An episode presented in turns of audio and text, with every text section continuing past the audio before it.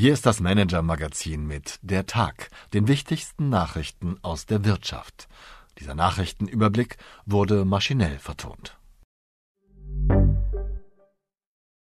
Senioren im Cockpit. Liebe Leserin, lieber Leser. Klaus Michael Kühne, 85, hat in seinem Leben sehr viel erreicht. Das vom Vater ererbte Transportunternehmen Kühne plus Nagel baute er zu einem Logistiker von Weltrang aus, Später rettete er die Reederei Hapag-Lloyd vor dem Ausverkauf ins Ausland. Mit einem Vermögen von geschätzt rund 24 Milliarden Euro steht er aktuell an Rang 6 unserer Liste der reichsten Deutschen. Ein echter Selfmade Man, der auch in hohem Alter noch mit Leidenschaft und Mut angreift, wenn er Chancen sieht, wie zuletzt beispielsweise 2022 mit seinem Einstieg bei der Lufthansa. Deren CEO Carsten Spohr darf sich seither genauestens beobachtet fühlen. Meinen Kollegen Michael Freitag und Michael Makatschke gewährte der gebürtige Hamburger jetzt ein ausführliches Interview. Gewohnt pointiert und entspannt schilderte er seine Zukunftspläne, insbesondere für das Weiterleben seiner Unternehmensgruppe nach dem eigenen Tod. Seine größte Niederlage gestand der Tycoon unumwunden ein, es ist sein wenig erfolgreiches Engagement beim Hamburger Sportverein, HSV. Ich sage es ganz offen, insgesamt war es ein Flop. Die Wirtschaftsnews des Tages, die nächste Porsche-Generation muss warten. Der Großaktionär von Volkswagen, Wolfgang Porsche, gibt sein Amt im Aufsichtsrat des Konzerns auf absehbare Zeit nicht ab. Das haben wir von Vertrauten erfahren. Der 79-Jährige will auf der Hauptversammlung im Mai für weitere fünf Jahre antreten und damit die nächste Generation hinhalten. Dabei sollen VW-Aufsichtsräte bei der Wahl in der Regel nicht älter als 75 sein. Ebenfalls für eine Ausnahme steht bereits Porsche-Cousin Hans-Michel Piech. Auch der hat an seinem einflussreichen Posten im VW-Aufsichtsrat offenkundig noch Freude. Zum Ablauf seines aktuellen Mandats im Jahr 2027 wird er das 86. Lebensjahr erreicht haben. Meta führt BZ Ahalabo ein. Nach dem Rückgang der Werbeeinnahmen experimentiert der Facebook-Konzern mit einer Veränderung seines Geschäftsmodells.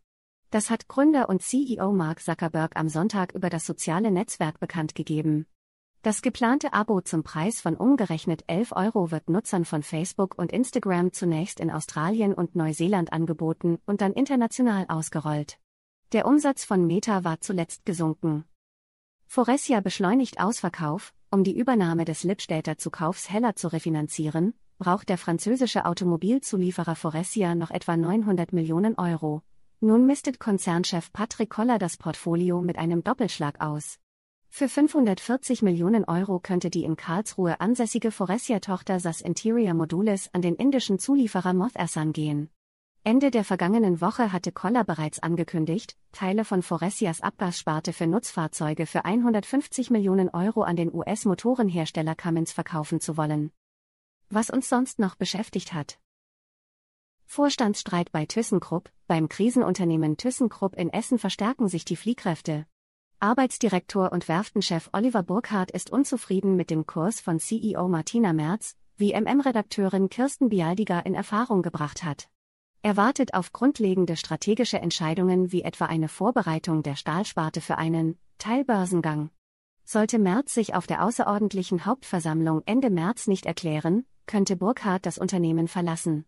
Titel unseres Stücks Der Feind in meinem Vorstand. Die mächtigsten Armeen der Welt, in der Bedeutung seiner Armee rangiert Deutschland international weit abgeschlagen. Das offenbart ein Blick auf den aktuellen Global Firepower Index. Die Rangliste untersucht die Armeen von 145 Staaten in Bezug auf 60 Kriterien, alle voran Ausrüstung und finanzielle Ausstattung. Deutschland steht im Gesamtranking aktuell auf Platz 26, befindet sich bei den Militärausgaben jedoch unter den Top 5. Die USA führen wie im Vorjahr das Ranking mit deutlichem Vorsprung an. Es folgen Russland, China und Indien. Meine Empfehlung für den Abend? Besser kontern. Wer sich im Gespräch mit Kollegen oder Kunden gekränkt fühlt, reagiert meist beleidigt oder geschockt. Oder zieht sich in bedeutungsvolles Schweigen zurück. Das Problem ist nur, mit diesen Verhaltensweisen ist die Kränkung nicht behoben und dem Gegenüber fällt sein unangemessenes Verhalten vielleicht nicht einmal auf. Besser ist es daher, seine Gefühle schnell in den Griff zu bekommen und ohne Pampigkeit Grenzen zu ziehen. Die amerikanische Management-Autorin Amy Gallo kann dabei weiterhelfen.